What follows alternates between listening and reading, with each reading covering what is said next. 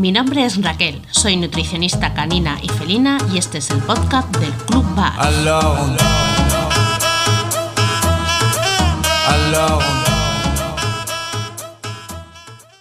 No sé si sabéis, o imagino que sí, se me seguí, que estoy este año dedicando cada mes a un tipo de patología o a un tipo de, bueno, de cosas comunes ¿no? que me suelen preguntar. El mes pasado fue la lismania, lo tenéis también en destacado, y este mes estoy haciendo las alergias. Entonces, pues hacía mucho tiempo que no hacía un directo y como me estáis haciendo muchas preguntas por privado, por correo electrónico, sobre algunas dudas respecto a las alergias, las intolerancias, pues quería hacer este vídeo para intentar daros una respuesta a las que más se están repitiendo, a las más comunes o alguna que a lo mejor no os habíais planteado y están ahí. Entonces, bueno, un poquito para esto es el directo, ya digo que hace mucho tiempo que hacía un directo.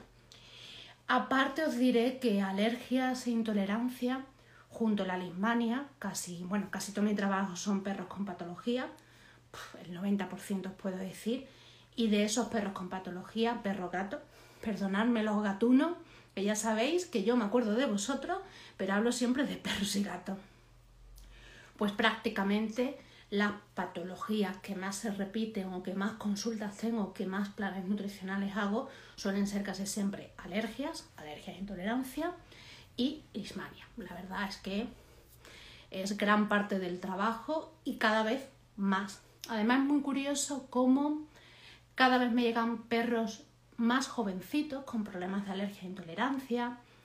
Me llegan razas que tradicionalmente no son las típicas que podamos ver con alergias e intolerancias. Voy a estar siempre repitiéndome alergias e intolerancias para que luego cuando lo vayamos explicando, ¿no? Pero bueno, si alguna vez digo alergias solo, ya sabéis, se me escapa. Entonces, siempre ha habido razas que se han considerado como mucho más propensas a tener problemas de alergias e intolerancias, como pueden ser los bichones, labradores, golden, pastores alemanes, pero la verdad es que cada vez me llegan de todo tipo, incluso mestizos. A todo esto lo añadimos, lo juntamos con el cambio climático. El cambio climático ha hecho que la primavera se adelante. Hemos tenido el invierno el segundo más seco desde 1961.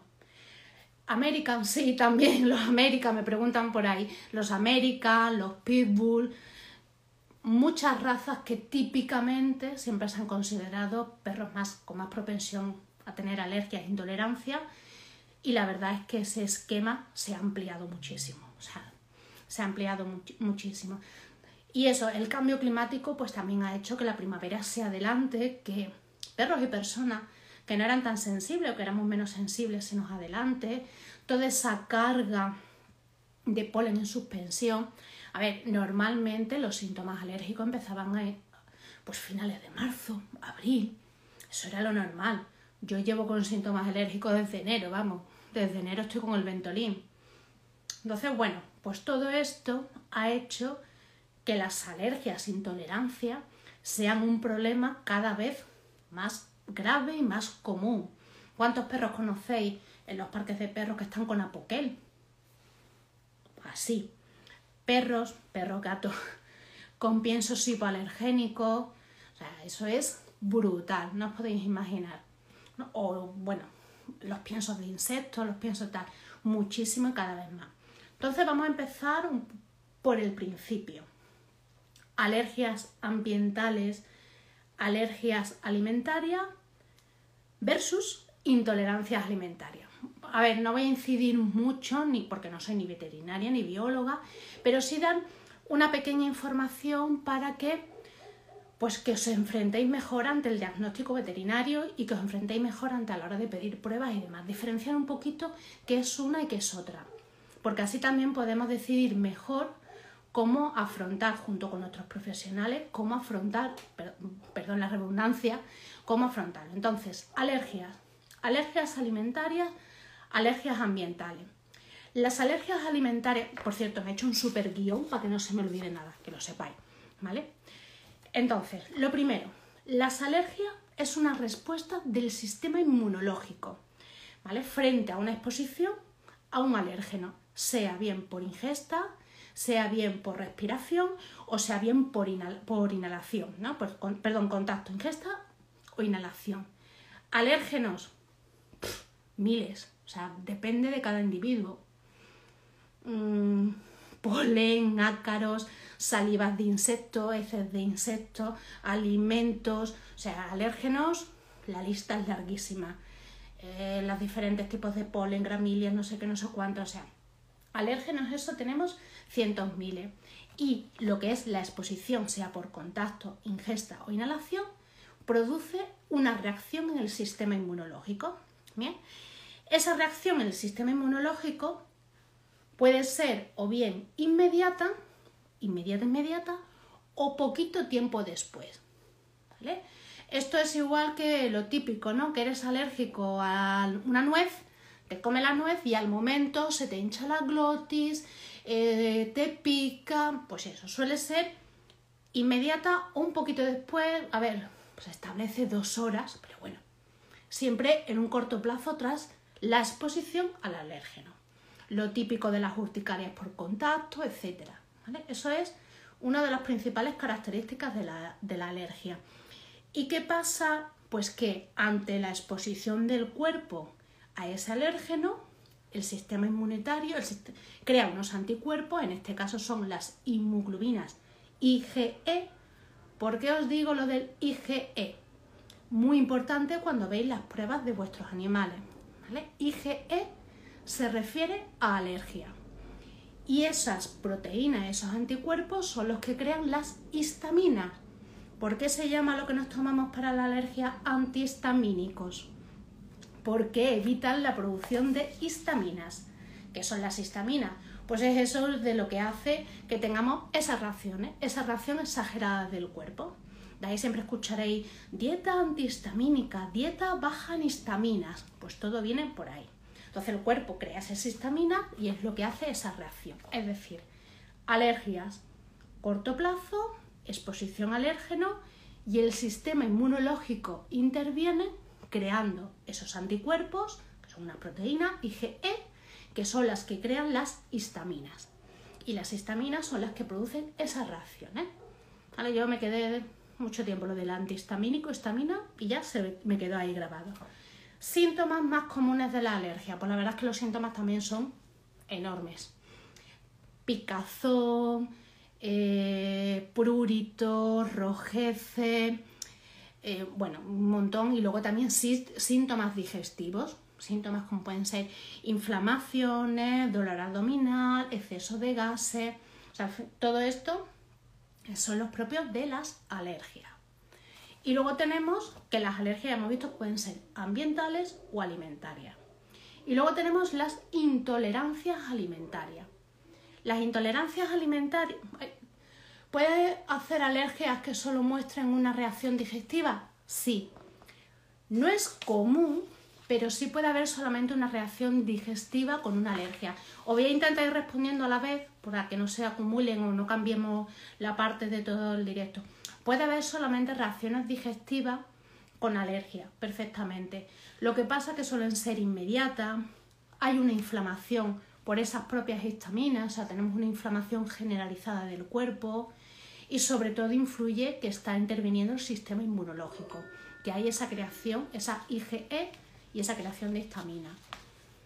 No es lo más común, pero puede pasar. Pero siempre tenéis que tener en cuenta que la alergia tiene un periodo un poco más corto que las intolerancias a la hora de producirse. Es lo típico que tú te comes, un ejemplo que yo pongo, que tú te comes un trozo de pollo, eres alérgico al pollo, tú o tu perro, y al momento te sale una diarrea, al momento, tiempo, y en cambio si eres intolerante, vas comiendo, vas comiendo, vas comiendo, y luego ya vendrá. Sí, no sé si te he respondido, supongo que sí. Vale, las intolerancias. Las intolerancias también se conocen como alergias no mediadas por IgE, es decir, no interviene el sistema inmunológico, sino que se producen pues, por falta de enzima. Por ejemplo, cuando tú eres alérgico a la lactosa, alérgico, perdón, intolerante a la lactosa, es porque te falta la lactasa, que es la que descompone la lactosa. Por ejemplo, por enfermedades como puede ser un IBD, el famoso intestino permeable, o también, por ejemplo, porque tengas una disbiosis intestinal. Es decir, intolerancia no interviene el sistema inmunológico y casi siempre tiene una base, o sea, tiene una base por falta de determinadas enzimas, intolerante a la lactosa, intolerante al gluten, o por problemas como una disbiosis, una disbiosis intestinal, un problema de IBD, que es muy común. En esto con, la con el IBD nunca sabes qué es primero, si el huevo o la gallina, porque la IBD, el IBD puede crear intolerancia, pero también las alergias pueden crear un IBD, entonces es un poquito ahí una pescadilla que se muerde la cola. Pero bueno, las intolerancias se producen en el tiempo, es decir, pueden empezar dos, tres horas después o incluso días después. Por eso muy muy importante cuando os enfrentáis a una dieta de exclusión o con inclusión de alimentos, es muy importante la paciencia y la introducción de alimentos muy poco a poco. ¿Por qué? porque como se puede producir tanto tiempo atrás, si nosotros estamos dando hipervariedad o bueno, o vamos muy rápido en la inclusión de alimentos, lo que va a pasar es que va a llegar un momento que no vas a saber qué ha sido. ¿Vale? Entonces, esto. Más eh, los síntomas suelen ser síntomas digestivos siempre, como pueden ser, pues eso, diarreas, inflamaciones, eh, gases, eh, bueno, pues todos los síntomas digestivos. Y una cosa muy importante, mira para abajo que tengo de esto, no se es intolerante al alimento, se es intolerante a una parte del alimento. El ejemplo más fácil es el de la leche. La leche, entre muchas cosas que tiene grasas y demás, tiene proteína de leche y luego tiene la lactasa, la lactosa, perdón. Tú eres intolerante a la lactosa. Pero si tú tomas sin lactosa, puedes tomar proteína de leche. ¿Vale? Entonces hay que tenerlo siempre claro que las intolerancias es a una parte del alimento, no al alimento en conjunto. Lo que pasa que, claro, lo quitamos de golpe, pero bueno, el ejemplo más claro es el de la leche. Más cositas, pues, de las intolerancias pueden llegar a, ser crónicas, esos síntomas digestivos, esos malestar digestivos puede convertirse en algo crónico y que pueda tener pues muchos problemas. Eh, ya os digo, sobre todo son problemas digestivos. ¿Cómo distinguimos una alergia de una intolerancia? Hombre, en el caso de las alimentarias a veces es complicado. A ¿puedes ser intolerante al pollo pero puedes comer huevo? Sí. La proteína de huevo es diferente a la del pollo. No tiene que ver. Aunque el pollo venga de ahí, pero hay que diferenciar proteína de huevo de proteína de pollo. De hecho, tengo muchos clientes alérgicos, alérgicos intolerantes, alérgicos barra intolerantes al pollo y toman huevos sin problema. ¿Vale? No quiere decir. Y ojo, que muchas veces se nos olvida si, es si no puede comer huevo, que es bastante raro, aunque pasa, también está el huevo de codorniz. Hombre, si tienes un perro grande, grande a lo mejor es un poco coñazo darle de codorniz, pero la proteína del huevo es una proteína con un valor biológico cerca a 1 para que os hagáis una idea, la leche materna se considera que es la proteína perfecta con un valor biológico de 1 y el huevo tiene un valor biológico de 0,9. O sea, yo soy muy fan del huevo, aparte de que como mucho huevo, ya sabéis que soy ovo, ovo láctea vegetariana, pero es que aparte me encanta introducir los huevos en mi plan, me parece una proteína perfecta. Entonces, ¿cómo podemos distinguirlo? Pues a ver, con las ambientales lo tenemos más fácil en el sentido de que al ser normalmente por contacto o por inhalación suele ser mucho más fácil distinguir que tiene una alergia ambiental. Además, las alergias ambientales también se, suelen se producen normalmente cíclicas, se producen en primavera. Entonces, bueno, aunque haya síntomas que son parecidos a las intolerancias alimentarias, pero normalmente si vuestro perro tiene un prurito, tiene un picor en la, estacionalidad de primavera suele ser más relacionado con una alergia ambiental que con una intolerancia alimentaria. Respecto a las alergias alimentarias y las intolerancias alimentarias, ahí es donde está la dificultad. ¿Por qué? Porque bueno, sí, hay, hay alergias que son al momento, es decir, que el perro come algo y lo suelta, pero bueno, es complicado determinar muchas veces hasta qué punto puede ser alergia o intolerancia. Por eso siempre os digo que en los casos de alergia e intolerancia, los planes sencillos, lentos, un perro no se desnutre porque esté un mes comiendo mm, cerdo y patata, por deciros algo, de verdad que no, ¿vale? Y siempre controlado. Bien, las pruebas de alergia. Este ahí Veréis, las pruebas de alergia. ¿Son útiles? ¿No son útiles? ¿Vale el dinero que, que merecen? Vamos. Respecto a la parte de alergias ambientales, el gran problema es que aunque tú sepas a lo que tu perro no se puede acercar, a un perro, un gato, eliminarle el, alérgico el alérgeno ambiental es complicado, o más complicado que con nosotros. Por ejemplo, si tú eres alérgico a las gramíneas, más o menos puedes evitar inhalar gramíneas o estar cerca de gramíneas. Con tu perro que va olfateando, que a lo mejor en tu ciudad hay gramíneas por todos los lados, es complicado. Entonces, hacer la prueba, pues en el caso, por ejemplo, de alergias ambientales, ahí yo, bueno, no tengo mucho que ver en el sentido de que no es algo directamente relacionado con nutricional, pero sí me parece interesante, sobre todo si le vais a hacer una vacuna específica. Respecto a alergias y intolerancia alimentaria, a ver, en la mayoría de los casos los paneles con los que me vienen los perros, primero, son paneles escasos, muy pocos alérgenos, muchos alérgenos a arroz, o sea, muy enfocados hacia el pienso, que si el arroz, que si el trigo, que si el maíz, que eso pues me da igual porque no lo voy a meter.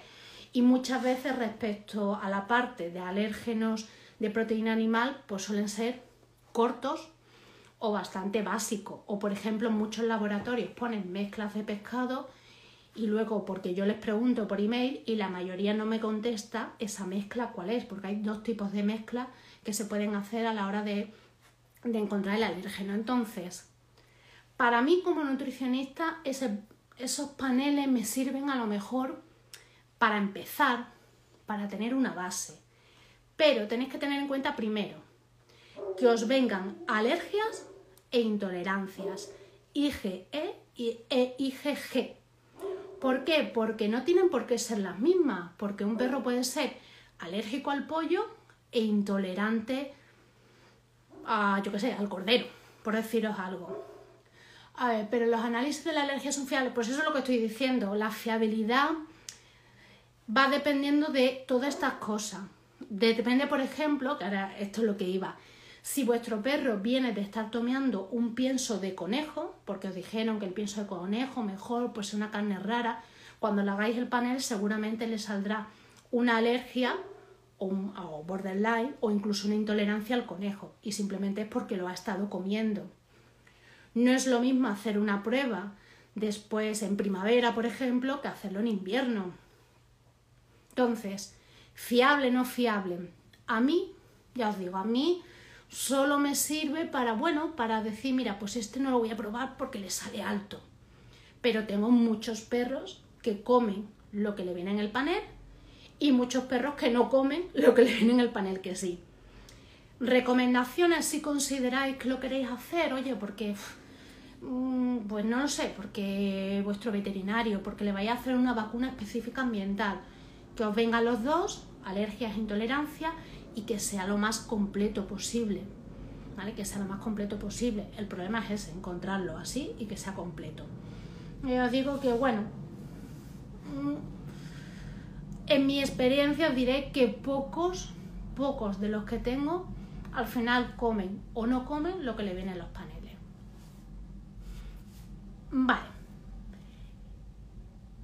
Bueno, también por ejemplo varían con la edad. No es lo mismo un perro joven que hacerlo un poquito más mayor. Entonces, ¿se debería hacer algún momento en especial teniendo en cuenta que no comen solo una proteína? Pues a ver, si solamente no tomen una proteína, o sea, si comen más de una proteína, siempre lo mejor respecto a alergias, sean alimentarias o sean ambientales, intentar hacerlo en momentos donde el sistema inmunológico no está alterado como una moto. como por ejemplo pueden ser las primaveras, por ejemplo. Entonces, aunque tengas alergias ambientales y alergias alimentarias, al final las alergias alimentarias también están relacionadas con el mismo tipo de IgE que las ambientales. Por lo tanto, yo en primavera, porque una cosa, y por eso he hecho también el directo, os estáis preocupando mucho por las alergias en marzo, pero las alergias hay que empezar a manejarlas desde diciembre. Ojo, yo estoy con quercetina, ahora hablaremos de la quercetina, desde diciembre. Y aún eso me ha afectado. Entonces, ¿qué os quiero decir? Llega marzo, os preocupáis, uff, ha vuelto otra vez a salir el picor, uff, le ha vuelto a salir no sé qué. Le hacéis la prueba y seguramente esa prueba pues haya mucha sensibilidad en el cuerpo, muchos alérgenos, luego la exposición. Entonces, si venís de estar en el campo, pues lo más seguro que os salgan alérgenos ambientales que no os salen si estáis en la ciudad. Por ejemplo, edad. Siempre hay que esperar que el sistema inmunológico esté del todo formado. ¿Cuándo está todo formado? Hombre, se considera que a partir de adulto. Se considera. Yo tengo muchos perretes que estoy ahora mismo con adaptaciones de dieta con por posibles alergias e intolerancias, que son cachorrotes de 7 meses, 6 meses, 8 meses. Entonces, bueno, hay que esperar siempre a la edad adulta. Hay que intentar que si le vas a hacer la prueba alergia, de alergia o de intolerancia y está tomando una dieta natural, simplificar la dieta. Es decir, aproximadamente un mes, dos meses antes, intentar simplificar al máximo la dieta. Porque si no, al final va a salir a casi todo. Yo tengo paneles de perros que tienen bueno, que ya venían de dieta natural antes de empezar conmigo y claro, el panel dice, es que está todo borderline y el perro come todo. Tenía, tenía un problema de, de enzima. Uy, perdona, que está sonando mi bomba de insulina. entonces, recomendaciones esa. Recomendaciones esa. Y sobre todo, un buen laboratorio que lo haga. Un buen laboratorio. Que tenga IgE, IgG. Hay algunos que incluso puedes pedir los alérgenos que tú quieres. Mm, no es de lo más común, pero lo puedes pedir. Porque, por ejemplo, los cereales, todo eso, eso está muy encaminado hacia el pienso. A mí me da igual que el perro no pueda comer ni, ni más y tal. No sé si creo que te he respondido, ¿no? A esto. Vale, entonces ya os digo, las pruebas de alergia no os puedo decir ni un sí rotundo ni un no rotundo, porque bueno, es una información que podemos trabajar con ella, pero siempre que esa información sea amplia, esté hecha bien, no esté hecha, por ejemplo, en crisis digestiva, etc. Bueno, seguimos. ¿Puede una dieta natural ayudar a mejorar las alergias ambientales alimentarias? A ver, yo siempre que parezco la, la Grinch de las dietas, la dieta natural no es una panacea para todo, pero para mí alimentarse bien es la base para todo. Es decir, eh, si tú te alimentas bien, ya tienes gran parte, tú, tu perro, gran parte del camino recorrido. Eso no quiere decir que sea la solución o la magia para todo. Hay veces que se consiguen muy buenos resultados en poco tiempo y hay veces que esos resultados van más lentos. ¿Por qué? Porque tenemos patologías de base, tenemos problemas de base que no han sido tratados durante mucho tiempo y solamente se han manejado a través de antibióticos, de piensos hipoalergénicos, etc. Y nos encontramos con un gran problema de base que tenemos que ir trabajando a través de la dieta natural. Pero ¿qué pasa fundamentalmente con la dieta natural? Pues que al alimentar con alimentos, valga la redundancia, vivos, con enzimas vivas, con aminoácidos, el sistema inmunológico es el primero que se está beneficiando. Por supuesto hay animales que tienen patologías de base, que tienen sistemas inmunológicos debilitados, que tienen muchos problemas de base, que una dieta natural ayuda, pero bueno, pero al final el que tú tengas un sistema inmunológico más fuerte, que tengas un sistema inmunológico más preparado, va a permitir que esa reacción de esas proteínas IgE sea una reacción mucho más moderada para la creación de histaminas. Luego también hay que tener en cuenta que las histaminas principalmente lo que hace es inflamar y de por sí una dieta natural con alimentos no procesados, con alimentos crudos, preferiblemente, puede dar cocinado, pero preferiblemente, es una dieta antiinflamatoria. Por lo tanto, ya estamos trabajando en esa reacción del cuerpo. ¿Que perros alimentados con dieta natural tienen reacciones por alergias ambientales alimentarias? Por supuesto.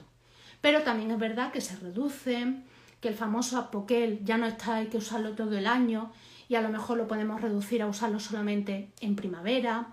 También, por ejemplo, mm, pasa ¿no? de que se puede dejar de usar el apoquel aunque sigamos teniendo reacciones, que ese prurito es mucho más leve. Entonces, al final, todo eso son los beneficios de la dieta natural. La dieta natural no te va a quitar las alergias porque es una reacción del sistema inmunológico y eso depende de cada sistema inmunológico, pero al final beneficia en ese aspecto. ¿En qué más beneficia? Pues a ver, beneficia en que ese sistema inmunológico, como ya estoy diciendo, el 70% se encuentra en lo que es en el intestino o en los alrededores del intestino. Es lo que se conoce como el GALT, en sus siglas en inglés. La traducción al castellano sería tejido linfoide asociado al intestino.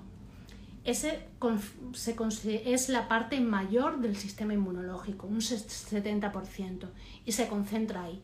Por lo tanto, mientras tengamos un intestino sano, sin disbiosis, sin un intestino permeable, mejoraremos siempre esa respuesta del sistema inmunológico.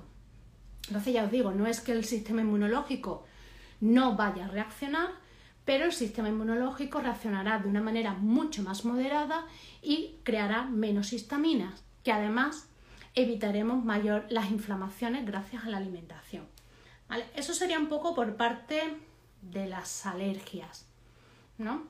También os digo que muchas veces a la hora de trabajar en este aspecto desde la dieta se confunden alergias con intolerancia. Porque al final, como bueno, es un poco la pescadilla que se muerde la cola y nunca sabes qué está antes, qué está después, pero siempre tenemos que tener en cuenta esas dos cosas. Alergia, sistema inmunológico, la parte de intolerancia, enfermedades, patologías o faltas de determinadas enzimas. Entonces, aunque a la hora de intervenir, digamos, nutricionalmente es muy parecido, en alergias el sistema inmunológico va a seguir reaccionando y en intolerancia normalmente si eliminamos esas intolerancias. Cuando tenemos alergias con una dieta natural, casi siempre es muy difícil introducir esos alimentos. Es muy difícil que si yo tengo un perro que es alérgico a la ternera, alérgico o alérgico, pueda introducirlo de manera normal en la dieta. Lo que sí a lo mejor puedo conseguir es que si un día toma ternera, no se ponga hecho un desastre de diarreas explosivas, picores y demás. Pero al ser una cuestión del sistema inmunológico, está ahí ese hándicap y lo tenemos que tener en cuenta. Pero ¿qué si conseguimos en intolerancia a través de la dieta natural? Pues una vez que tenemos, digamos, mm, solucionado la causa, la mayor parte de los alimentos a los que se es intolerante se pueden reintroducir en la dieta, en mayor o menor cantidad, con más frecuencia o menos frecuencia, pero en la mayor parte de los casos podemos reintroducir esos alimentos a los que se es intolerante.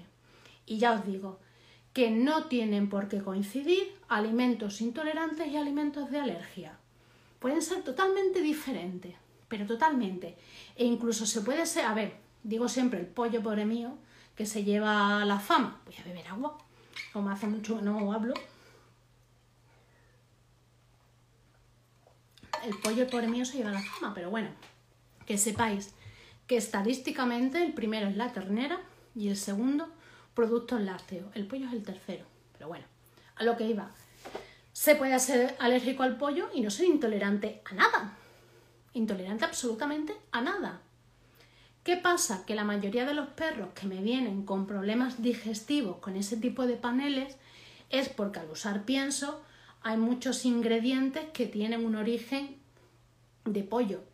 Tener en cuenta que trabajar intolerancia y alergia con pienso es muy complicado. ¿Por qué es complicado? Primero porque los piensos tienen un listado de ingredientes que flípate. Luego, también se puede ser alérgico a aditivos, a medicamentos, o sea, a eso también se puede ser aditivo, se puede ser alérgico. Ojo, damos por hecho siempre la parte alimentaria y la parte ambiental, pero hay otro tipo de alergias que también están. Alergia a los medicamentos, alergia a los antibióticos que se le dan a las terneras, o sea, eso siempre está. Entonces, ¿qué pasa con los piensos? Pues que tenemos un listado de ingredientes, primero así, y en la mayoría de los casos muchos ingredientes no están bien especificados. O sea, a lo mejor viene grasa de ave, demos por hecho que es pollo, aunque bueno, con ave no sabemos, y al final si tenemos un alérgico al pollo, quizás de primera no le pase nada, pero cuando lleve un tiempo tomándolo, le va, le va a afectar. Digo que no, de primera no, porque a lo mejor la cantidad está un poquita, que no es una cosa, pero está ahí. Eso, bueno, por la parte de... Y las intolerancias, lo que os he dicho, al final también trata de lo mismo, de mejorar la salud digestiva, de ver si podemos tener un IBD, de ver si podemos tener una disbiosis intestinal. Ya habéis visto que esta semana está dando mucha lata con la disbiosis intestinal. De ver si, por ejemplo, es un problema de enzimas, de enzimas que... Eso no suele ser tan común en perros, pero bueno, está ahí, ¿no? De enzimas que no permite la digestión de determinados componentes de los alimentos. Entonces, al final, cuando tratas esa parte, ya sea con una dieta natural, una dieta con suplementos, las intolerancias se suelen solucionar bastante. Y ya os digo que en la mayoría de los casos se suele hacer una reintroducción de todos los alimentos. Entonces, bueno, mm, a ver, las alergias se ven beneficiadas de la dieta y la intolerancia sí, al final todo se ve beneficiado. Comer bien beneficia a todo beneficia a la salud, beneficia a todas las partes. Que en las alergias, mm, bueno, no sea un éxito 100%, vamos a decirlo así. Bueno, pero es que es el sistema inmunológico. Y el sistema inmunológico está relacionado también con muchas cosas. Separación temprana, estrés, eh, modificaciones genéticas a través de todas las crías, las crías indiscriminadas. Entonces al final todo eso influye. La dieta no llega a todo, entonces, bueno, ahí no nos cogemos de esto. Al final, hombre, con las alergias la parte más sencilla es no exponerse al alérgeno. Esa sería la parte más, más sencilla. Lo que pasa que, bueno, si tienes un panel alérgico donde... Un panel, hablo de panel, no me refiero solamente a prueba, en panel me refiero a todos los alérgenos, ¿no? Donde es solamente al pollo, bueno, pues es más fácil. Cuando tenemos alergia a varias, pues es más complicado. A ver, ¿Y puede sentarle mal, por ejemplo, la piel del pollo, pero no la carne del pollo? Sí.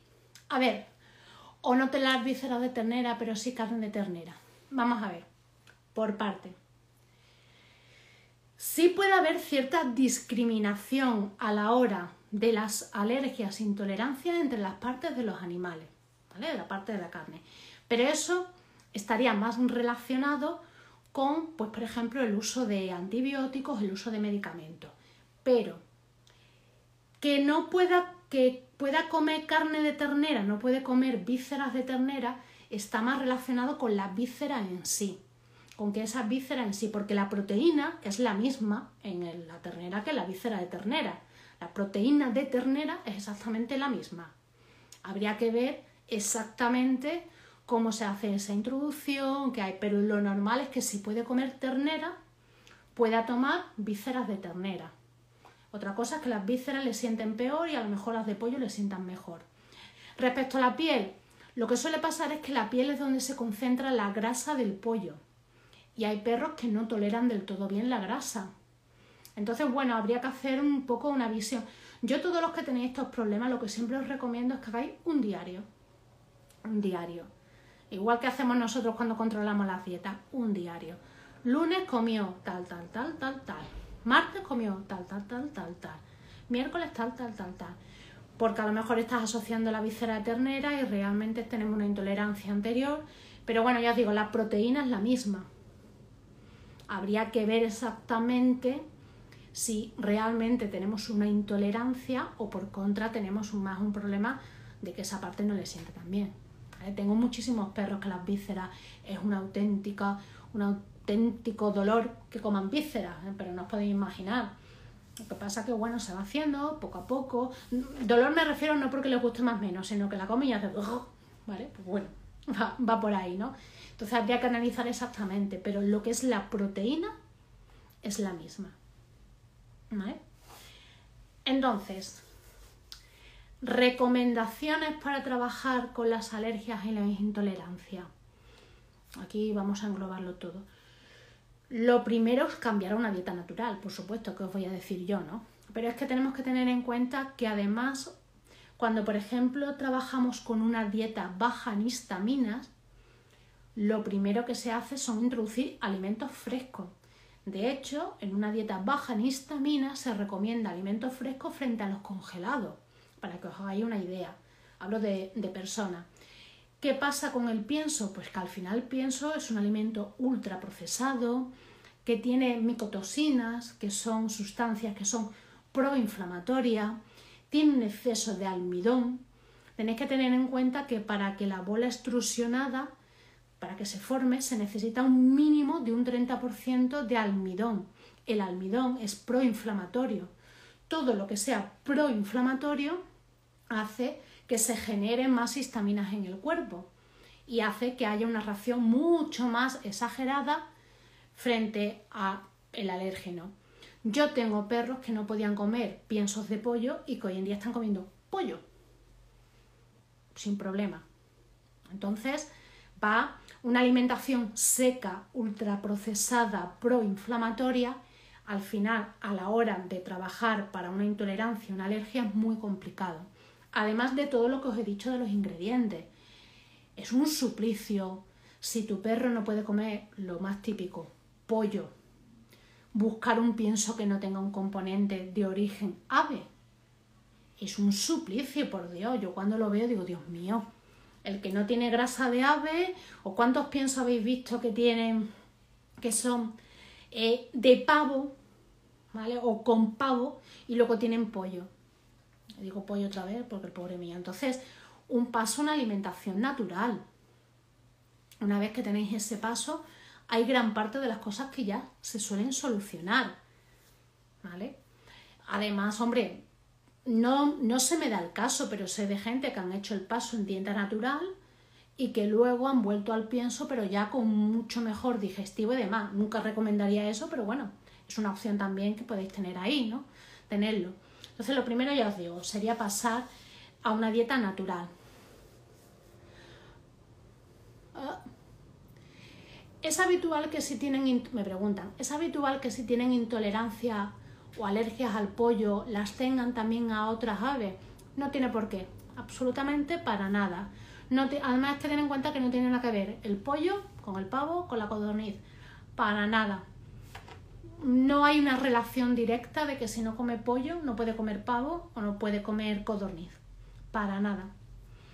Mm, se me da el caso de perros que no toman pollo y toman pavo y toman codorniz. Para nada. ¿Vale?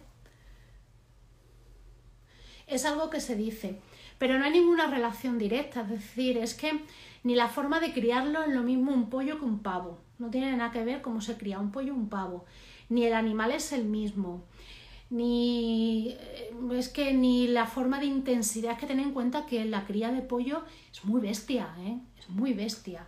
Entonces, no tiene nada que ver. Nada, ya os digo que no hay una relación. Se da por hecho pollo pavo, pero pobrecitos no. Yo puedo insistir. Quitamos casi siempre el pollo el primero, pero el más alérgico es la ternera. Ojo.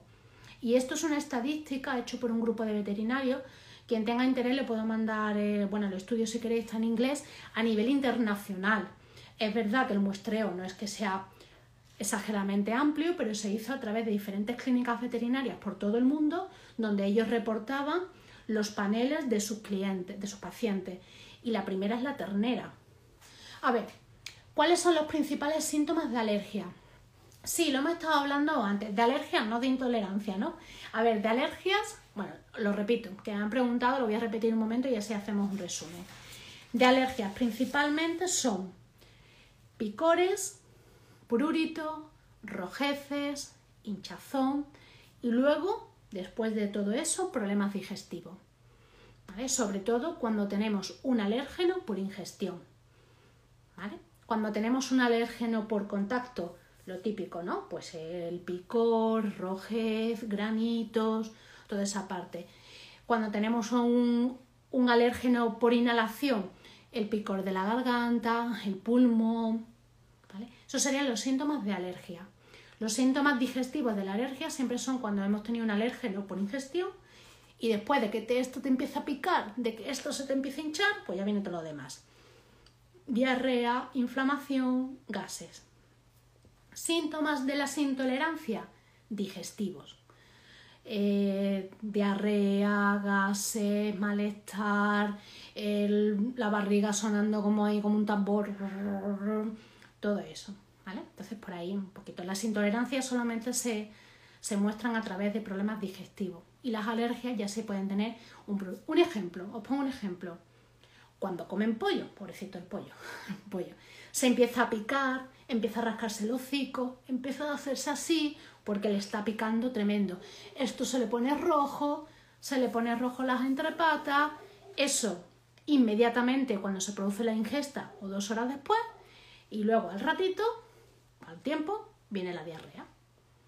Intolerancia, lo come, tan feliz, y resulta que a la semana, a los tres días, a los cinco días, tenemos una diarrea inexplicable.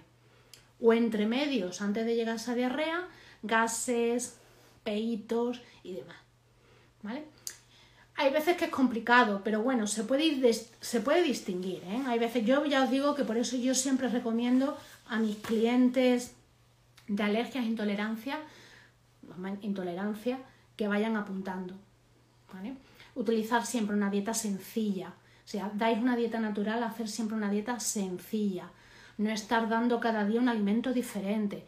Incluso, y os vuelvo a decir, porque un perro con problemas de intolerancia se pase un mes comiendo pescado blanco y calabaza, de verdad que lo podemos tener controlado. A ver. Mm, mm, mm. Vale. Pregunta. Me preguntan que si recomiendo las pruebas de alergia o una dieta de descarte en caso de sospecha de alergia. Lo que os he contado antes de las pruebas de alergia, yo si me das a elegir, o sea, si tú me dices Raquel, como profesional, ¿tú qué me recomiendas? Te diría que directamente te fueras a una dieta de descarte. Si tú te planteas que después de la prueba de alergia te vas a hacer una dieta de descarte, habla también un poco de las pruebas de alergia en general, porque bueno, supongo que aquí alguien habrá que no dé dieta y que utilice pienso. Entonces, yo directamente una dieta natural, o sea, perdón, una dieta de descarte, sin dudarlo, a través de un profesional, o vosotros, siempre intentando utilizar alimentos.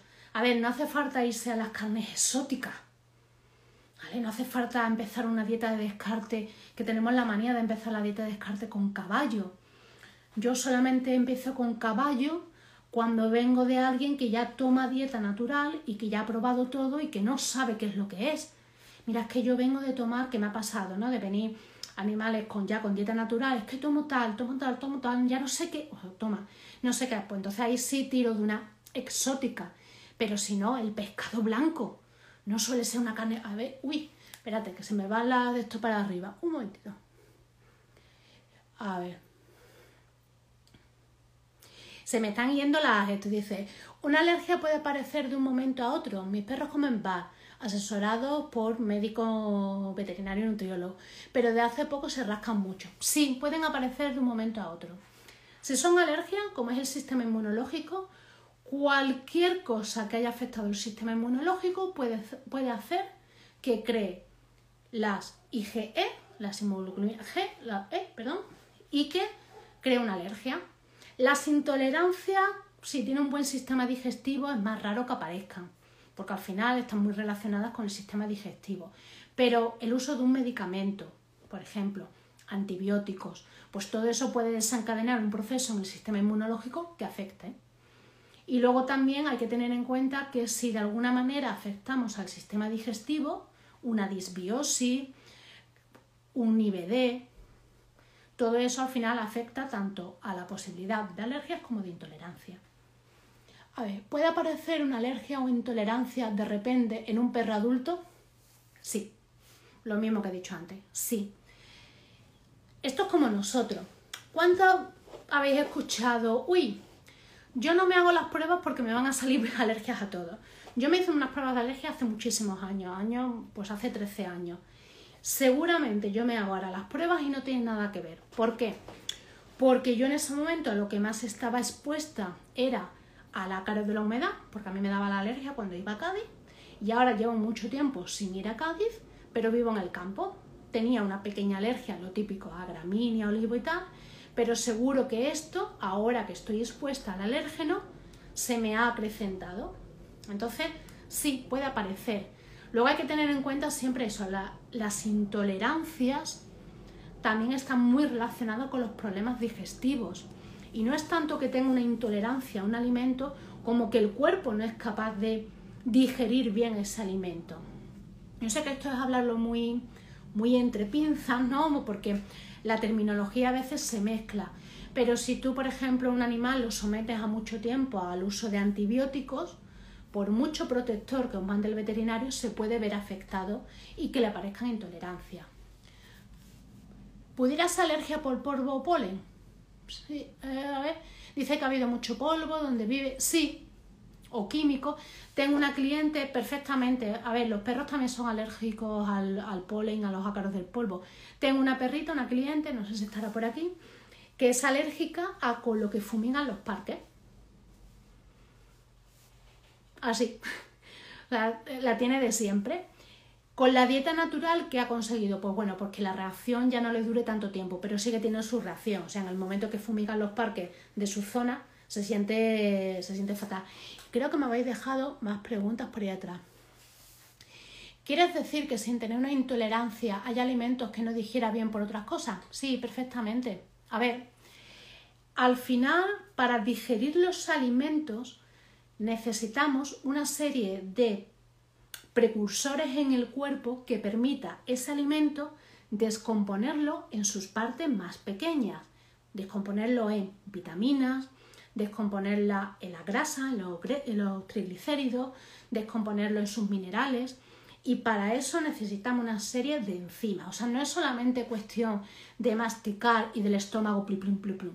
Necesitamos una serie de, nosotros ellos, de enzimas, de aminoácidos que permiten que ese alimento, ese alimento en bruto, se divida.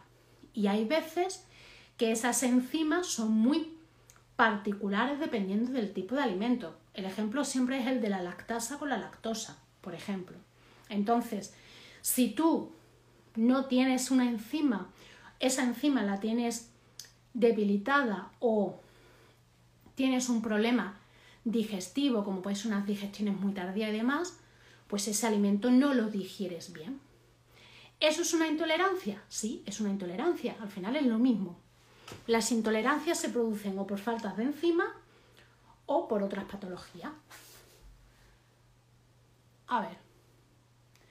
¿Cómo poder.? Ah, eso ahora voy. Preguntan que cómo poder ayudar a microbiota para combatir las alergias. A eso vamos, que me veis. Es que se me han quedado unas preguntas atrás. A ver, lo voy a responder a lo de las pruebas. Ah, Ah, preguntaban por atrás que si siempre hay más de un síntoma para determinar si hay alergia o intolerancia. Depende, en alergia sí suele haber varios síntomas, sobre todo cuando es por ingesta. Pero, por ejemplo, cuando son intolerancia, hombre, son varios síntomas, lo que pasa es que va todo concadenado y hay síntomas que apenas nos damos cuenta. Hay que andar fino y pues bueno, para eso estamos los profesionales, para decirlo. Entonces hay veces que no nos damos cuenta. Por ejemplo, el sonido este de estómago puede ser síntoma de una intolerancia, un problema digestivo. Un problema digestivo crea una intolerancia. Ya digo que al final está todo tan relacionado, va uno detrás de otro. ¿Cómo podemos hacer para ayudar a las alergias y la intolerancia? Que es lo que han preguntado y es lo que me he quedado ahí. Dicen, en el caso de Dana, que es comer algo de ternera y empieza a encontrarse mal, ¿es una intolerancia? No, si es al momento es una alergia. Preguntan una perrita que come ternera y al momento se encuentra mal. En ese caso es alergia. A ver, ¿puede darse el caso de que un perro vaya o viva en zona de costa y al mudarse a una zona más seca aparezca una alergia? Sí, perfectamente. Eso es igual que nosotros. Al final estás expuesto a determinados alérgenos y los alérgenos también están relacionados por la zona donde tú vivas. Y los perros, al igual que nosotros como mamíferos, tienen diferentes sensibilidades. Por eso yo siempre digo que no hay ningún alimento hipoalergénico, que no hay ningún champú hipoalergénico, que al final, aunque está los hidrolizados, que lo que intentan es que el cuerpo no reaccione, como no hay ningún hidrolizado que lo sea en el 100% de sus ingredientes, al final va a depender de la sensibilidad de cada individuo. Y un pienso, un alimento que tú no reaccionas y tan pichi, para otro nada más se coja un poquito. ¿Vale? Entonces, bueno, los hidrolizados que nos da para, para otra charla. A ver, pregunta. ¿Los picores son más de alergia o menos de, menos de intolerancia? No, son de alergia. Los picores son más de alergia. Las intolerancias no, se pueden, no suelen tener picores. O sea, los picores son de alergias. En las intolerancias casi todo lo que se produce es digestivo.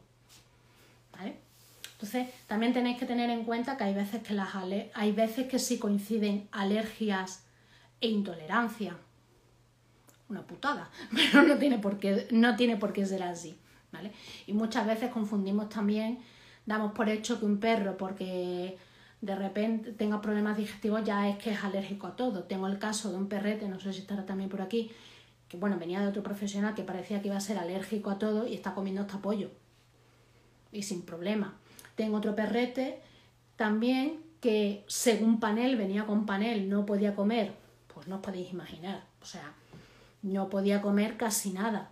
Todo estaba o pasado o en el borderline, ¿no? Que le dicen. Y ahora mismo come de todo, de todo. Menos el pollo, que no se lo he introducido, oye, para curarme en salud, porque bueno, pobre pollo, ya os digo, pero come de todo. Entonces, los picores mucho más relacionados con las alergias. Bueno, sigo, ¿no?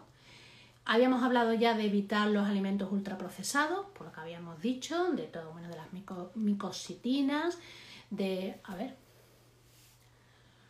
¿cómo diferencia IBD de alergia e intolerancia? Buena pregunta. A ver, una de las pruebas que el IBD, la única forma real que un veterinario te puede confirmar que hay un IBD es a través de una endoscopia. Eso lo tenéis que tener claro. ¿Qué pistas nos pueden dar que tengamos un IBD? Pues que, por ejemplo, en las intolerancias, más que lo vamos a relacionar más con intolerancias que con alergias, suelen ser a determinados alimentos. Lo que pasa es que tenemos la manía de darle a los perros hipervariedad. Entonces es muy difícil Mm, determinarlo, pero normalmente son relacionados con X alimentos, mientras que en el IBD prácticamente es todo. Es un ejemplo, si tú tienes una dieta sencilla porque quieres determinar si tu perro puede tener unos síntomas de alergia, intolerancia o en cambio unos síntomas de IBD, normalmente con los síntomas de intolerancia va a ser una cosa más puntual, va a ser una cosa más, oye, y en el momento que quitas ese alimento, desaparece mientras que en el IBD siempre tenemos problemas de diarrea, problemas de reflujo, siempre tenemos. Y luego, un valor que yo siempre pido a mis clientes cuando hacen una analítica, cuando tenemos perros con problemas digestivos, es la B12, la cobalamina, porque nos da mucha pista de cómo está esa pared del intestino. Y esa pared del intestino va a hacer, si tenemos un déficit de B12, suele ser síntoma de un problema de IBD. Entonces, bueno, ya os digo que IBD hay veces que IBD, IBD depende mucho de la permeabilidad. También, por ejemplo, saber el historial del animal. Si un animal ha estado sometido a muchos antibióticos, a muchos corticoides, suele ser más probable que sea por un IBD que por una intolerancia en sí. Pero también hay que tener en cuenta que las intolerancias muchas veces están provocadas por el IBD.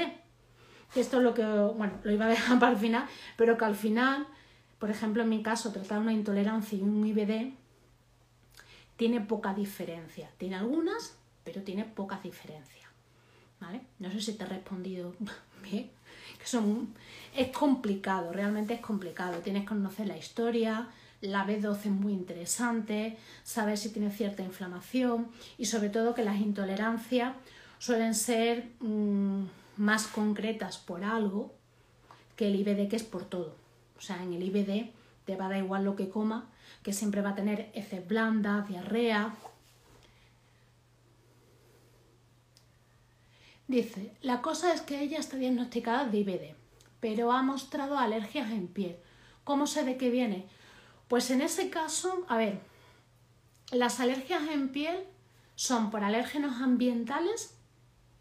Eso sería la primera pregunta, saber si es por un alérgeno ambiental. En todo caso, el IBD, si tratas el IBD, seguramente esas alergias puedan mejorar, porque como hemos dicho al principio, el 70% del sistema inmunológico se desarrolla en el intestino y en los alrededores del intestino. Es, una de las fronteras del intestino, es una de las fronteras de nuestro sistema inmunológico. Entonces tendrías que ver primero exactamente si es una alergia ambiental por contacto, es decir, pasa por la hierba y cuando vuelve de pasear por la hierba está roja perdida. Y en todo caso, el tratar el IBD de manera nutricional va a mejorar la alergia. Porque aquí no sabes qué es antes, si el huevo o la gallina. El IBD ha desarrollado la alergia, en ese caso el IBD no está del todo tratado, del todo solucionado, o la alergia, creo que pones que está diagnosticada por IBD, ¿no? que la alergia ha sido después. Pues seguramente ese IBD ha precursado que la sensibilidad a cierto alérgeno sea mayor. Tenéis que tener en cuenta que siempre somos sensibles al alérgeno. La diferencia es dónde estamos, en la barra. Si es poquito, mucho, o sea, medio, mucho. O sea, somos sensibles a todo. Nuestro cuerpo, el de nuestros perros, putada de la... Sí, bueno. A ver, se puede conseguir buena, buenos resultados, dice putada. Se puede conseguir buenos, buenos resultados. Lo que pasa que sí es verdad que son dos frentes que se mezclan, se y además son dos cosas bastante incómodas, sobre todo para el perro. Pero se puede, se puede conseguir, se pueden conseguir buenas cosas. ¿Vale? No sé qué estaba diciendo, se me ha ido, pero bueno. A ver, ¿qué más podemos hacer? Bueno, ya hemos dicho de lo de eliminar los... Me, me quedé para eliminar antinutrientes. Antinutrientes pues son, por ejemplo, eso, lo que os he dicho, las micotoxinas que traen los... Ojo, por ejemplo, los que dais pienso y tenéis un perro alérgico al polvo. El pienso no es estanco. O sea, todos los que tenéis animales alérgicos a los ácaros y que os volvéis loco, que si limpiando y le estáis dando pienso limpiando, que si no sé qué, que si no sé cuánto, el pienso no es estanco, está expuesto al polvo y a los ácaros del polvo. Preguntan si IBD es lo mismo que intestino permeable. Sí, es, lo mismo. IBD es el nombre de intestino permeable. es exactamente lo mismo. Eh, creo que tengo un vídeo sobre el intestino permeable, concretamente, pero bueno. Básicamente el intestino permeable lo que hace es que si las paredes del intestino hacen de filtro respecto a lo que puede pasar a nuestro cuerpo y lo que no, esa pared tiene como pequeños permeables, tiene pequeñas fisuras que hacen que pasen cosas que no deberían pasar. ¿Vale? Entonces, eso es un, un intestino permeable, simplificándolo mucho.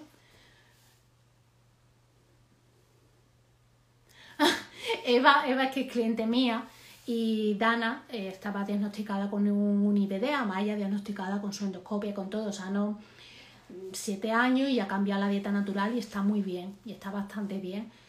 Entonces, bueno, es posible, o sea, el IBD es posible llevarlo con dieta natural y con alergias y demás, o sea, es posible. Yo tengo muchos perros que tienen IBD, no todos diagnosticados a través de endoscopia, como es el caso de Dana, que tiene todas sus pruebas, sus analíticas, todo perfecto, perfecto, me refiero a que todo el pack para saberlo, pero al final más o menos se tratan siempre lo mismo. Eh, esto. ¿Qué más? Que nunca vaya a avanzar. Vale, probióticos. Dar probióticos. A ver, esto es es la, la, la, moda de ahora, ¿no? Lo de dar probióticos, ¿no? Vamos a dar probióticos, vamos a dar kefir, vamos a dar genial, estupendo, perfecto. Me parece genial, pero si damos probióticos, que bueno, tenéis ahí también una publicación sobre exactamente qué son los probióticos, qué son los prebióticos y demás, ¿no? Los probióticos al final son cepas bacterianas beneficiosas. dicho así, simplificándolo muy mucho. Tenemos que tener en cuenta que primero, que esos probióticos, esas bacterias, se tienen que enganchar a algún lado. Yo siempre me imagino, no sé si habéis visto los pelitos del interior del intestino, ¿vale? Esos se tienen que enganchar a algún lado y si tenemos un IBD o tenemos un digestivo deteriorado, esas paredes están debilitadas y luego aparte tenemos que darle de comer a esos probióticos. Otra pregunta. Ah, ahora voy con el omega. No, ahora, ahora os cuento lo del omega. Voy probiótico, probiótico y tal. Entonces, es muy interesante añadir probióticos, es necesario incluir probióticos para arreglar esa disbiosis. Vale. Ahora, esto. Lo que estoy diciendo sirve tanto para alergias ambientales como para alergias eh, alimentarias. Es decir, eliminar los piensos, eliminar los ultraprocesados, eliminar los alimentos que estén abiertos con exposición a ácaros. Por ejemplo, os pongo un ejemplo que es muy tonto. Yo todos los snacks, una vez abiertos, los guardo en cajas. Cajas demás. Mm, o sea, por cierto, esta la pondré a la venta. Entonces, ¿por qué? Porque si al, final tenéis un perro que tiene alergias ambientales que suelen ser a los ácaros del polvo, los ácaros de las gramíneas y demás, y dejáis las chuches porque son snacks abiertos o en bolsas de plástico, al final eso está ahí y lo que hacéis es que es un alérgeno, lo cogéis por ingesta. ¿Vale? Entonces, Parece una tontería, pero muchas veces no nos acordamos. Oye, como son deshidratados o los dejamos en las bolsitas estas típicas de entreno que están abiertas. ¿Vale? Entonces, cuidado con eso, sobre todo en los alérgicos ambientales. ¿Vale? Evitar la exposición a los alérgenos ambientales. Probióticos y prebióticos. Importante añadir probióticos, importante añadir cepas beneficiosas a nuestro intestino, bacterias pues, mm, beneficiosas a nuestro intestino pero esas se tienen que agarrar a algo. Y para eso necesitamos regenerar lo que son las paredes del intestino. Muchas veces nos empeñamos en dar probióticos, probióticos, probióticos naturales, probióticos de polvo, probióticos, probióticos, probióticos, y vemos que casi no tenemos mejora. ¿Por qué? Porque si tenemos un IBD, ¿qué hacen evento? Entonces ahí entran determinados aminoácidos y minerales, sobre todo aminoácidos como la glutamina. La glutamina permite regenerar esas paredes del intestino y permiten que esas cepas beneficiosas se queden donde se tienen que quedar. Cuidado con los antibióticos, que los antibióticos no solamente barren lo malo, barren también lo bueno. Entonces intentar, cuando vaya a dar una tanda de antibióticos, que el veterinario dé una tanda de antibióticos, no solamente hay que proteger el estómago, hay que hacer un protector también intestinal, un protector gástrico, para que el antibiótico no barra con todo, o por lo menos que se lleve lo menos posible de lo beneficioso. Y luego los prebióticos.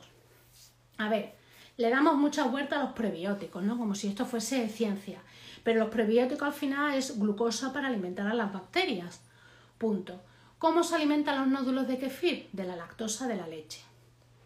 ¿Cómo se alimentan nuestras bacterias del intestino? Pues a través de las verduras y de las frutas. Esos son los prebióticos, es decir, que con una dieta normal solemos tener cubierta esa parte. Hay veces que necesitamos un extra, pero en el caso de los perros casi nunca es recomendable porque esos extras suelen ser a lo mejor miel u otro tipo de glucosas que alimenten a esas bacterias. Entonces, bueno, con una dieta normal, con su cantidad de verdura y fruta, solemos tener la parte de prebiótico. Otras formas de añadir probióticos que muchas veces se nos olvida y nos empeñamos en el kefir son los fermentados de verdura, los fermentados, por ahí creo que estaban de Dunado, tienen unos fermentados de verdura que a mí me encantan. Yo soy la tonta de los fermentados y es una forma de introducir probióticos diferentes. No, eh, la L-glutamina hay que hacerla a, través de suplementación. ¿vale? Hay que hacerla a través de suplementación. Hay mm, suplementos que incluyen, a mí me gustan los que incluyen glutamina, MSM y aloe vera, quercitina y bromelanina o papaína. ¿Por qué? Porque ahora, ahora lo explico, ¿no? Ya hemos visto la glutamina. El MSM lo que hace sobre todo es aminorar los síntomas alérgicos, síntomas, dolores, picores. Funciona bastante bien cuando tenéis una alergia de contacto, un prurito, un picor, funciona bastante bien con los dolores. El aloe vera, porque por su propia sinergia hace, funciona muy bien para regenerar las mucosas. Pues la aloe vera, los beneficios de aloe vera. Y luego, que eso es lo que venía ahora, la quercetina. La quercetina, te voy a preguntar luego por el MSM. Sí. La quercetina es un inhibidor de histaminas. ¿Qué es lo que hace la quercetina? Hace que el cuerpo inhiba la producción de histaminas, es decir, que el cuerpo no tenga esa reacción exagerada que tenemos en una alergia. Una cosa con la quercetina, que ahí va, que siempre aviso. No vale empezar a tomarla ahora en marzo, con la alergia. Hay que empezar a tomarla antes. Yo la estoy tomando desde diciembre. ¿Vale? Entonces, hombre, si os encontráis ya con el percal, por decirlo de alguna manera, podéis incluirla. Pero siempre la quercetina es importante que empiece antes de que el cuerpo empiece a generar histaminas. Entonces, bueno, si lo añadís mal no va a estar, pero siempre recordad que eso lo he dicho al principio, que nos acordamos todos ahora de las alergias en marzo, pero las alergias hay que empezar a tratarlas desde diciembre, diciembre, enero. Yo mis perretes alérgicos les llevo avisando que esta primavera viene difícil, vamos a empezar. Entonces, bueno, hay que tenerlo, ¿no? Ahí.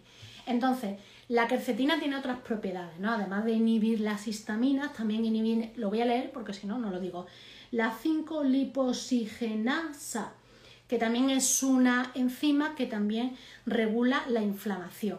Es decir, evita esa inflamación que es lo que se produce en el cuerpo Tenéis que tener en cuenta una cosa, la primera reacción del cuerpo con el sistema inmunológico es la inflamación. Da igual que sea una reacción por alergia, da igual que sea una reacción por una lismania, da igual que sea una reacción por una caída, la primera reacción que se produce en nuestro cuerpo es la inflamación. ¿Algún suplemento que lleve todo eso? Pues el famoso Masidillés, ese lo lleva todo ese lo lleva todo. El famoso Masitillés que estáis usando, que se escucha mucho y demás, ese lo lleva todo. Hay otros suplementos ya de humanos que yo uso que también lo tienen, ¿vale? Pero el Masitillés sí tiene todo. En general, casi todos los suplementos que vayan encaminados ¿Le sienta mal? Pues seguramente si le sienta mal es por el MSM. Tengo la experiencia de que hay perros que el MSM les sienta fatal y no pueden tomar el masidillés. Sí. Eh, pregúntame y te digo un suplemento, si queréis luego os lo dejo la indicación. A ver. Eh, no, a ver, dice que le da... Eh, ah, que el MS... Sí, el MS me le sienta bien... pues mira. Bueno, voy para atrás que se me va. Me dicen que le dan por temporadas equinacia para problemas respiratorios y que eso lo puede ayudar con la alergia ambiental. No, vamos a ver. Yo sabéis que soy defensora de lo natural, eh, creo en mucho, o sea, creo, mucho, uso mucha suplementación natural. Pero al final las alergias son una, una respuesta del sistema inmunológico. La equinacia eleva el sistema inmunológico. No hay ningún estudio científico que te diga que eso lo puede afirmar la equinacia que puede ayudar, por ejemplo, a que la tos sea más leve, que te puede suavizar la garganta, sí, pero el sistema inmunológico es el sistema inmunológico y otros son los síntomas. Tenemos que diferenciar un poco lo que ayuda a aminorar los síntomas de la alergia, como pueden ser cremas tópicas para los picores, como pueden ser jarabe para la garganta, a lo que inhibe la producción de histaminas y por lo tanto la reacción del cuerpo la equinacia no está relacionada con el sistema inmunológico. Dicen, sí, la, la, equinacia eleva el sistema inmunológico. No hay ningún estudio científico en humanos, ergo en perros, que diga, que permita que la equinacia ponga eso, ¿vale? Entonces, ¿que te puede ayudar? Sí. La alergia va a seguir estando ahí, ¿vale? A ver, si los indica... Uy, perdona, porque intento leer... No quiero acercarme mucho para no parecer una cegata y tengo que... Si los indicadores de alergia aparecen en febrero, ¿de qué puede ser? Si vemos, si vemos indicadores en cambios de temperatura que puede ser la alergia. Cambio de temperatura. A ver, con los cambios de temperatura aparecen muchas esporas y muchos eh, hongos y muchas bacterias. Entonces al final siempre hay una relación eh, directa con las alergias ambientales. Yo, por ejemplo, soy alérgica al ácaro de la humedad. Eh, tiene un nombre, pero bueno, simplificando el ácaro de la humedad. Entonces, cuando llueve, tengo alergia. O cuando voy a Cádiz, tengo alergia. Entonces, los cambios de temperatura están muy relacionados con la proliferación de bacterias, de esporas, de mm, todo ese tipo de cosas que producen alergia, son alérgenos. Me diré por aquí que soy muy fan. Gracias. Eh, dice Eva que el propóleo se aumenta el, si el propóleo se aumenta el sistema inmunológico. A ver, lo mismo. No tiene estudio científico que o sea, que el propóleo pueda poner eleva el sistema, o sea, bueno, el tecnicismo funciona. Sí, el problema es qué cantidad de propóleo necesitas tomar para elevar el sistema inmunológico. Esa es la historia. Entonces yo con estas cosas siempre lo pongo mucho en pinza. Yo sé de cosas que no tienen estudio científico que la valen o que los estudios científicos son muy sesgados, pero luego yo veo que funciona. Entonces, claro, ahí está la historia. Yo, por ejemplo, sé que la cúrcuma, por poneros un ejemplo, los estudios científicos que avalan las propiedades antiinflamatorias y anticancerígenas de la curcumina, que es el excipiente principal de la cúrcuma, son estudios muy pequeños, muy sesgados y hechos principalmente en la India, que no tengo nada en contra de la India, pero bueno, tiene, tiene un objetivo, ¿no? Podemos decirlo así, y es que el principal productor de cúrcuma en el mundo es la India. Por lo tanto, cuanto más estudios saquemos diciendo lo bueno que es la cúrcuma, vamos, vamos a exportar más. Eso por un lado. Pero luego yo veo los efectos que tienen mis perros y en mi marido la cúrcuma. Entonces, claro, yo todas estas cosas siempre las dejo. Ya sabéis que a mí me gusta mucho leer, eh, tener los estudios y tener. Entonces, ahí entra siempre el, dilema, ¿no? Eh, el dilema.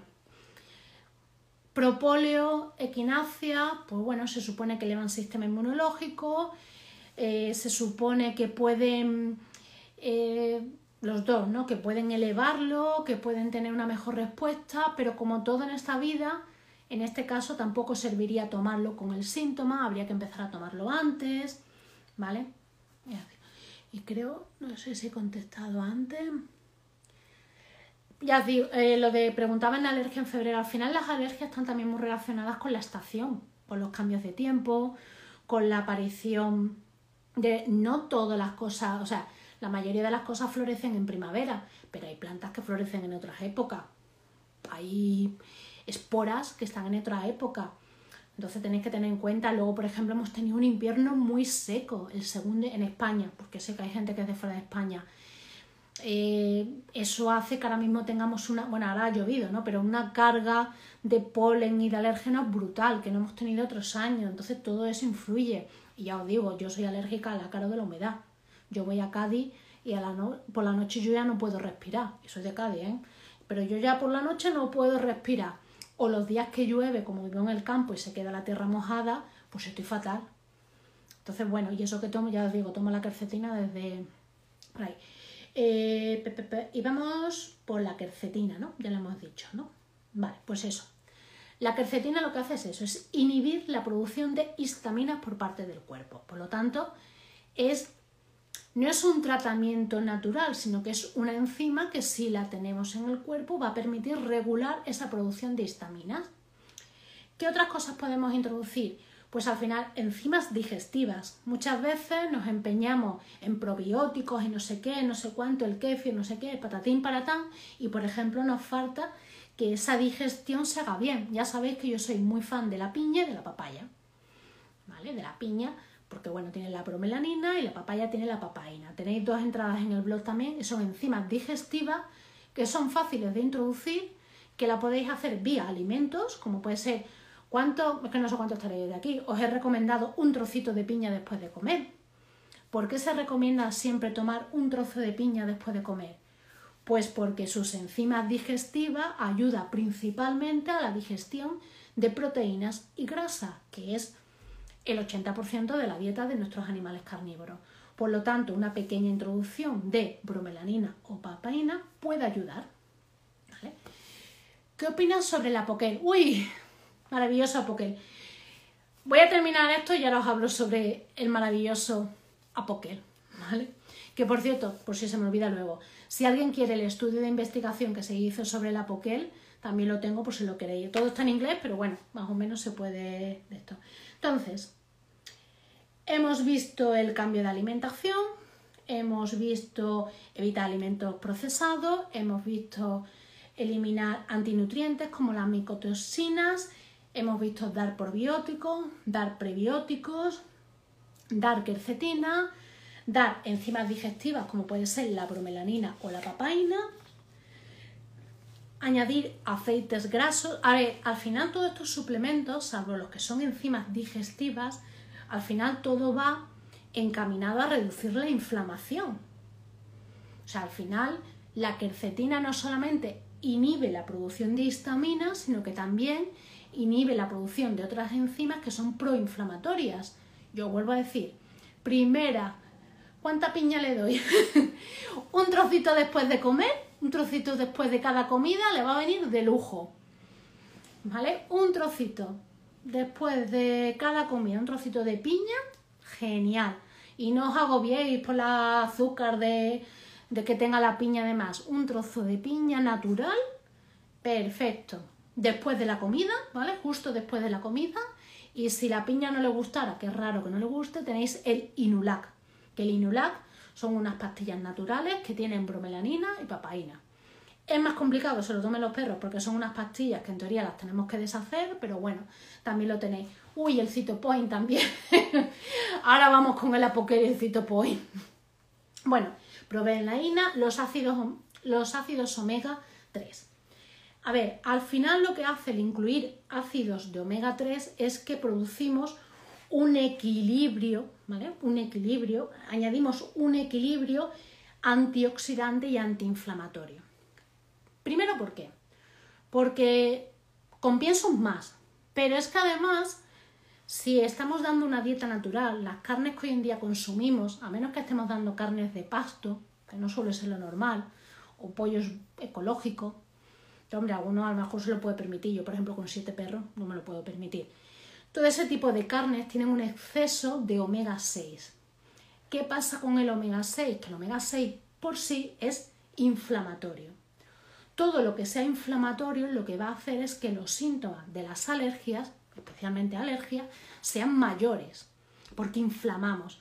No os pasa a los que sois alérgicos cuando estáis, cuando cuando tenéis una alergia, además os sentís inflamado, estáis ahí la cara, y luego a lo mejor no tenéis una reacción como puede ser, pues bueno, cuando tenéis una reacción alérgica, además simplemente estáis inflamados.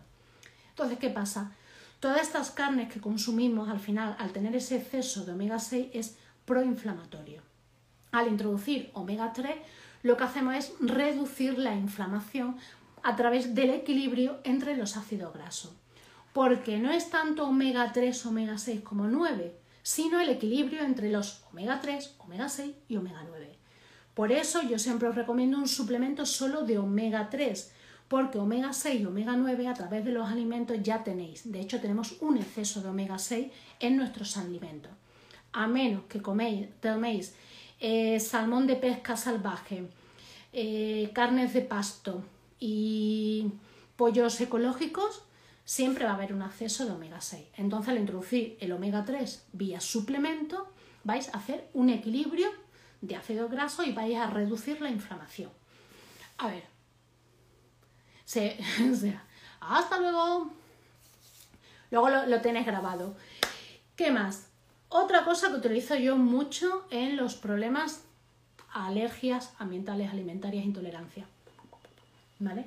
Es el aceite de coco, ¿vale? El aceite de coco lo que contiene es el ácido láurico y el ácido láurico también tiene propiedades antibacterianas, porque sabéis que muchas veces las alergias al final también pueden ir relacionadas con un exceso de bacterias, además se pueden producir heridas que el perro se rasca y que se infectan, y además lo que hace es que se desinflame, que tenga... Ay, perdón. Voy a coger agua, perdona. Vale. Y luego aparte es una fuente de triglicéridos de cadena media, que tienen beneficios como por ejemplo beneficios cerebrales, tienen beneficios renales, tienen beneficios antiinflamatorios, o sea, los, triglicéridos de cadena media están demostrados que son los que se utilizan para el cáncer, o sea, para la regeneración celular e impedir la, la proliferación de células cancerígenas, o sea, tienen muchos beneficios. Si además tenéis un perrete que esté bajo de peso, precisamente por tener ese continuo de diarreas, a través de las grasas, le podéis añadir grasas saludables como el aceite de coco y que recupere peso. ¿vale? Y luego lo que os puse una entrada hace poco sobre dar minerales y aminoácidos, como puede ser el zinc, que sirve también para regenerar la piel, para eh, aminorar los síntomas de las alergias, la glutamina, todo eso tenéis una entrada. A ver, me preguntáis por el apoquel. Lo tenía por aquí preparado, pero creo que lo he cerrado. Vamos a ver. Tenéis que tener en cuenta una cosa. El apoquel eh, lo que es es un inhibidor del sistema inmunológico, de una parte muy concreta del sistema inmunológico. ¿Vale? Es decir, eh, se llama la bujulasa. Espérate, lo tengo por aquí. Bueno, lo he cerrado. ¿Qué pasa? Que inhibir el sistema inmunológico. La pregunta dónde consigue el aceite de coco. Pues mira, te puedes ir hasta el Mercadona, que no es mal aceite de coco el del Mercadona. También hay marcas para perros que tienen aceite de coco, como puede ser Anibio, tiene aceite de coco, creo que Will Balan también ha sacado aceite de coco, en cualquier herbolario. El Heraldi está bien. Lo que tienes que buscar es un aceite de coco prensado en frío. El del Mercadona es prensado en frío. A ver, no es de la mejor calidad, pero a mí me hace un desafío y un apaño estupendo. Así te lo digo. El señor Roche me, debería pagar una comisión. Cualquier herbolario lo encuentras también, ¿vale? Os iba a decir, a ver, sobre el apoquel, que lo tengo por aquí. Lo iba... Bueno, a lo que iba. El apoquel lo que hace es inhibir parte del sistema inmunológico. Son, es una parte muy concreta que es lo que hace que no se tenga esos síntomas exagerados. ¿Qué pasa? Pues que como algo puntual, algo llega la primavera y mi perro se pone muy mal cuando va al parque, oye, pues mira, mm, uy, está, pues mira, Ah, el del Mercadona, sí. A ver, el del Mercadona no es malo, ¿eh? de verdad. Habrá mejores, pero no es malo. La relación precio-calidad no está malo. No, el aceite de coco lo que pasa es que es muy sensible a las temperaturas. Entonces, en frío está sólido y en, calor está líquido. Da igual, como lo quieras añadir. Es indiferente. Yo la verdad es que no me complico la vida. Me explico. Sí, no, prensado en frío es el tipo de producción Prensado en frío es el tipo de producción que se hace, cómo se, cómo se consigue ese aceite de coco. ¿Vale? Entonces, eh, lo que os decía de la poquel. Al final, inhibir el sistema inmunológico de manera sistemática y de manera continuada tiene también sus consecuencias. Una cosa es un perro que tiene un problema alérgico y el veterinario considera que la única forma de evitar esos síntomas de evitar ese rascado, ese prurito, porque hay perros que lo pasan muy mal. Es a través de la boquel, por lo tanto yo ahí no tengo que decir nada si el veterinario lo considera, pero el problema es que se está utilizando de manera muy sistemática y muy continuada, sin ninguna otra herramienta, y ya no hablo solamente de la nutricional, para tratar las alergias. Por eso todo el apoquel es para alergia. ¿Qué pasa? Pues que al final esa parte del sistema inmunológico que se inhibe también está relacionada, pues, por ejemplo, para evitar la proliferación de las células cancerígenas, o sea, una serie de, de funciones que también se están inhibiendo. Entonces, yo tengo perretes que llega la primavera y están bastante bien y a lo mejor el apoquel pues lo han reducido bastante de usar. Hay otros que menos. Pero al final todo esto, además hay que tener en cuenta una cosa, el estudio que se hizo sobre la Poquel no se hizo, el estudio del laboratorio, que es de Zoetis, no se hizo a largo plazo. Es decir, no sabemos al día de hoy cómo afecta el uso prolongado de Apoquel a un perro. Y sabéis que perros que llevan usando la Apoquel toda la vida y que llega un momento que empiezan a subir, a subir, a subir, a subir de así no hay manera. Entonces, claro, ¿qué opina Apoquel? Yo Apoquel no os puedo decir sí o no porque es algo veterinario, pero sí creo que hay muchas más herramientas para intervenir a la hora de tratar un problema de alergias. Y que tenemos que tener muy claro que eso parece que muchas veces falta esa información porque no queremos, no nos interesa o no nos la dan, de que no está estudiado a largo plazo. Como en casi todas cosas de los perros, ojo, ¿eh? que hay muy pocos estudios que estudien, la redundancia, a largo plazo los efectos de las cosas. De hecho, creo que eh, ya os lo he dicho por aquí, la cantidad de proteínas que se establece a través de AFCO para considerar que necesita un perro adulto solamente se estudió un año. Es decir, pasado el año no sabemos cómo le afectó esa cantidad de proteína a esos perros. Por poneros un ejemplo. Entonces por ahí va la, por ahí va la historia.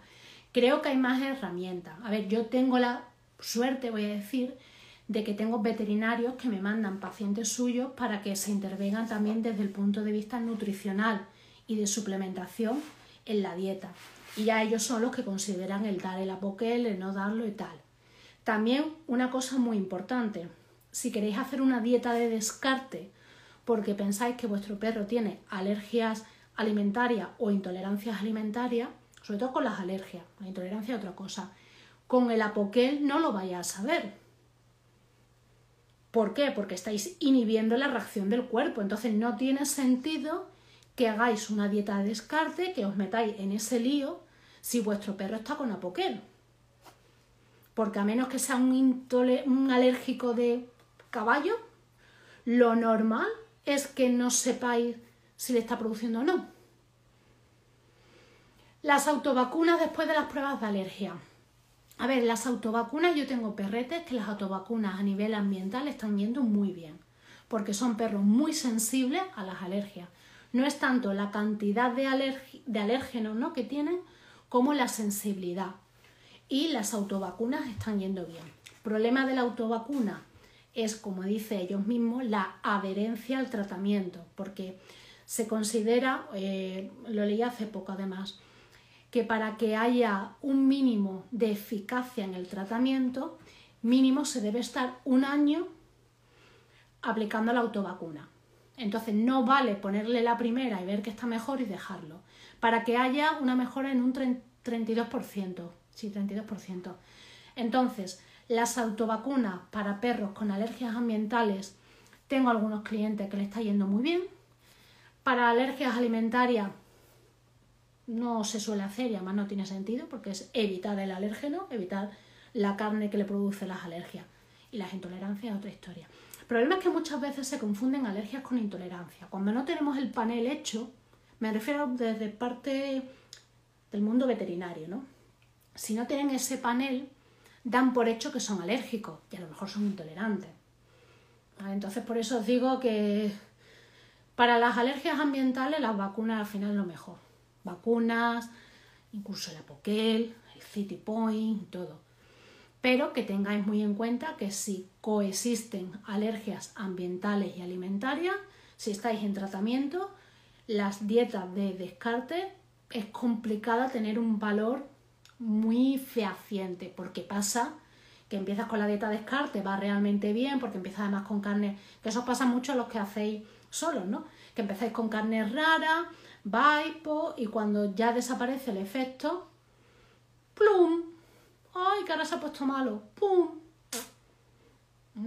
No sé si, porque yo creo que os he hecho un resumen de todo. A ver, alergias, intolerancia, es complicado y sé que muchas veces es algo muy incómodo en el día a día con nuestro perro. Lo sé, porque es verle que se rasca, que no tiene calma, que no puede dormir, esas diarreas, todo eso. Es cierto, pero se pueden hacer cosas. ha llegado así, ha llegado muy tarde. De todas formas lo dejaré grabado, ¿vale? Yo lo pondré, eh, los destacados de, de historia lo pondré en el de alergia. También tenéis los destacados de Lismania y demás. Entonces, yo sé que es muy incómodo. Yo sé que muchas veces cuando empezáis os desesperáis, porque lo entiendo, lo entiendo perfectamente. Yo en estos casos siempre prefiero ir lenta. Prefiero ir controlando todo, porque a la larga se consigue mucho mejor y tienes mucho tienes mejor resultado y un resultado que lo puedes llevar más a largo tiempo. Si vas rápido, realmente no te da tiempo a saber, sobre todo en las intolerancias, que las intolerancias la reacción puede, una reacción puede ser muchísimo más tarde. Entonces, calma, paciencia, intentar siempre que las cosas sean sencillas, simplificadas. Intentar que si le dais snacks que sean de las mismas carnes que le estáis utilizando, porque al final es un jaleo.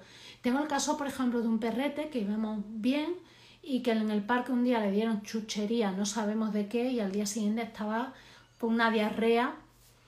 Entonces, yo sé que desespera, yo sé que al final el apoqué, la primera vez que lo pones y ves que funciona, dices, oh, bien, ya está mejor. Pero eso no quiere decir que a los tres meses vuelva o esté peor o a la primera, primavera siguiente está. Para mí lo ideal es un perro, un gato que tenga una alimentación natural, equilibrada, con un sistema inmunológico fuerte, fortalecido y que si tiene que usar apoquel sea pues igual que yo uso el antihistamínico cuando me toca y no todo el año. Habrá años que empiece antes, habrá años que empiece después, habrá años que apenas lo utilice, pero porque dependerá de mi sensibilidad, dependerá de muchas cosas. Pero siempre intentar encontrar un equilibrio entre todo. Y Huir de los piensos hipoalergénicos, por favor, por favor. Si no queréis hacer dietas naturales y demás, huir de los piensos hipoalergénicos. Porque al final es un marabundo en el cuerpo que no sabéis qué es lo que pasa y al final hay que terminar en una dieta natural de descarte. Entonces, empezad desde el principio, olvidaros de los piensos hipoalergénicos. Y no sé si, porque llevo ya una hora y media hablando yo sola. No sé si tenéis alguna pregunta antes de que termine. De todas formas os digo, lo voy a dejar grabado y cualquier cosa, bueno, pues me preguntáis. Si queréis alguno de los estudios que os he dicho, me lo decís y os lo paso por... A ver. A ver, en el caso de Chucky, Chucky, ¿no? Sí, los síntomas cuadran siempre con alergia ambiental. Nunca ha tenido diarreas ni nada así, pero en los paneles salió un completo. Sí, es lo que he dicho antes. A ver, al final, todos somos sensibles a algo. Nuestro cuerpo se pasa la vida luchando contra todo. Todo, luchando contra lo que nos llega así, con lo que nos llega así, todo. Esa es la realidad. O sea, nosotros tenemos... Entonces, ¿qué pasa? Pues que una cosa es que tu cuerpo esté reaccionando que tu sistema inmunológico esté reaccionando y otra cosa y otra cosa es que eso produzca esas reacciones. Entonces, bueno, al final, por eso os digo que los paneles hay que cogerlo un poquito entre pinzas. Y me explico. Si tu perro está comiendo conejo y no tiene ningún síntoma, ahora le haces el panel, seguramente le salga algún tipo de sensibilidad al conejo. Entonces, ¿deja de darle conejo? Pregunto. La respuesta es no. Si tu perro está tomando una dieta mm, de descarte con cordero y solamente cordero y le haces la prueba, pues seguramente puede salir tanto alergia, intolerancia menos, pero alergia le puede salir. Entonces, ¿le deja de dar cordero y le está sentando bien? Ay, gracias. Ay, mira, de Reme Chato. Lo estamos poniendo en plan fit fit. Nos va a quedar hecho un pincelito. Entonces, bueno, por eso os digo que, a ver, las pruebas a mí me sirven como punto de partida. Pero tengo perros que me llegan, que lo pasan bastante mal con los piensos o con la comida que le están dando y me dan la prueba y nada más que es alérgico al, al pollo otra vez. Entonces, y porque también muchos síntomas se confunden y se confunden alergias con intolerancia y un montón de cosas, ¿sabéis? Entonces, bueno, mmm, pues os digo que estas cosas, si os podéis dejar aconsejar con un profesional, a ver, digo yo como todo esto, incluso con el veterinario, pero es que los paneles os va a salir siempre de todo, es que os va a salir de todo. Claro, estaba comiendo ternera, ¿no? Pues estaba comiendo principalmente ternera, lo normal es que le salga sensibilidad a la ternera. Ya os digo, el cuerpo reacciona ante todo, nuestro cuerpo reacciona siempre. La diferencia es eh, hacia lo que... o sea, somos...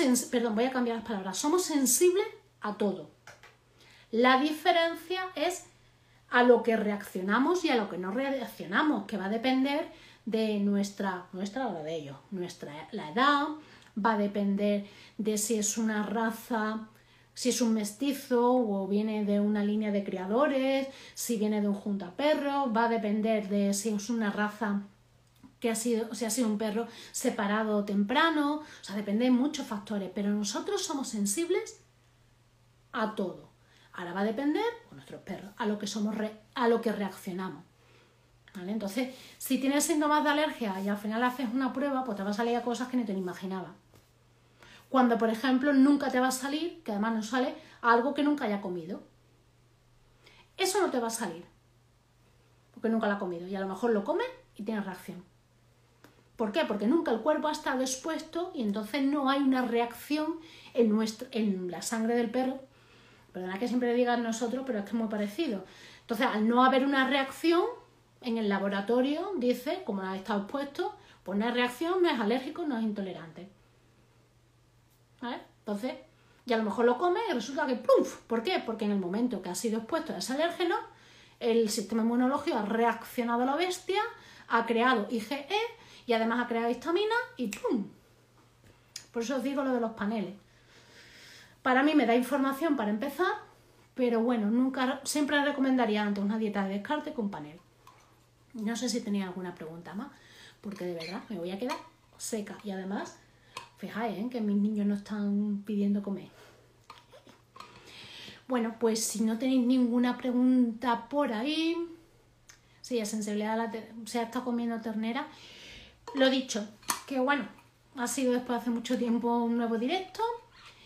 Espero que os haya gustado. Esto es un tema que da porque alergias e intolerancia hay diferentes, como perros, gatos y personas hay diferentes. O sea, nunca vamos a tener algo igual y os digo que en mi experiencia nunca lo que me pasa con un perro me pasa igual con otro, con los mismos paneles no pasa. Entonces, esto interviene mucho la casuística, intervienen muchos factores genéticos, epigenéticos,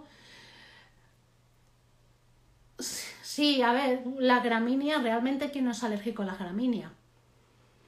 La diferencia la, es cómo reacciona. Entonces, bueno, pues eso. Sí, me está diciendo Ainhoa, ¿verdad? Que pensaba que tenía alergias ambientales, solamente la gramínea. Mm, Vale, me preguntan que eh, tiene las asilas muy irritadas. ¿Alguna solución? Creo que es ambiental y la alimentación está yendo bien.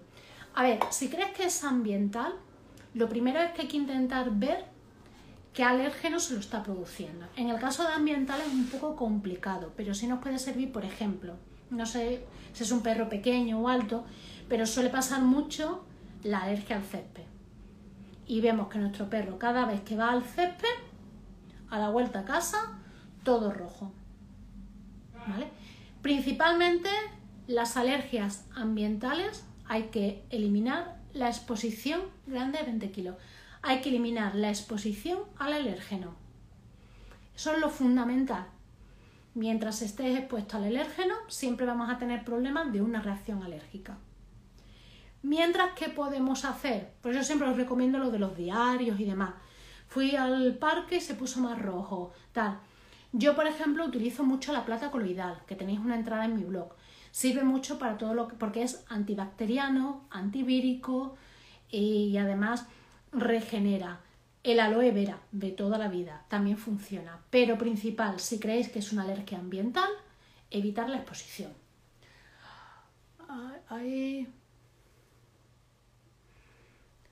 A ver, me dicen que si que viviera en México. Oye, pues tengo cada vez más clientes por México, ¿eh? No sé si voy a darme un paseíto por allí. Ay. Nada, si me invitáis, yo, aunque para viajar ahora entre lo de Rusia y todavía el periodo post-pandémico, estamos... A ver. Un Beagle. Un Beagle... Vale. Pues sí, vamos, me consultáis por privado y suelo contestar sin problemas siempre los mensajes, pero si cualquier cosa podéis mandarme en mi, en mi bio, tenéis el móvil incluso. Me preguntan, ¿eh, ¿alergia al pasto, o sea, al césped o al polvo, puede oscurecer la piel? Sí. A ver, cuando son alergias de contacto, al final la primera reacción se produce en la epidermis de la piel y esa epidermis se puede ver afectada por la presencia de bacterias, de todo. Además tenemos que tener en cuenta una cosa y es que los perros cuando les pica algo se chupan. Y la saliva es verdad que tiene cosas beneficiosas, que se ha ido, que me estoy quedando sin batería. Entonces, eh, lo que os decía, no sé de dónde me he quedado, se oscurece tanto por la propia alergia, por la propia alergia de por la alergia sí, y luego porque los animales se chupan, cuando algo le pica, algo le molesta, se chupan. Y la lengua tiene bacterias, unas son beneficiosas porque se supone que ampliamos la diversidad de nuestra microbiota y demás, pero otras hacen que se oscurezca la piel.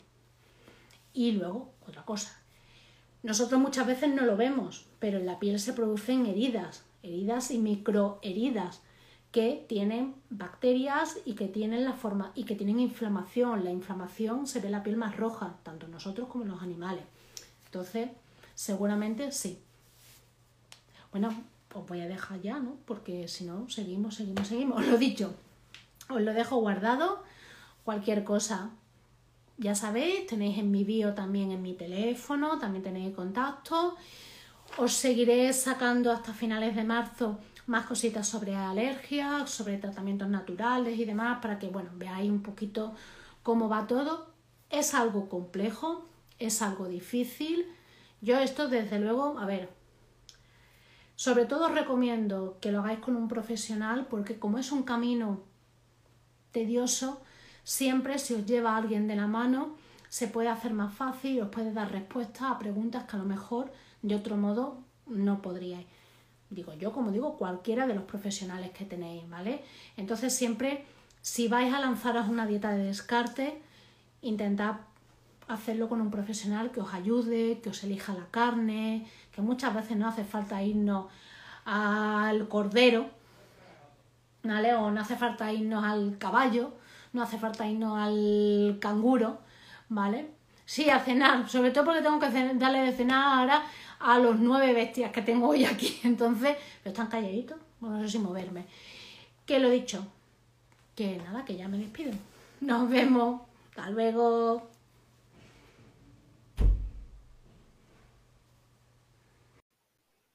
Espero que te haya gustado. En la descripción del capítulo te dejo el enlace a todos los directos de Instagram.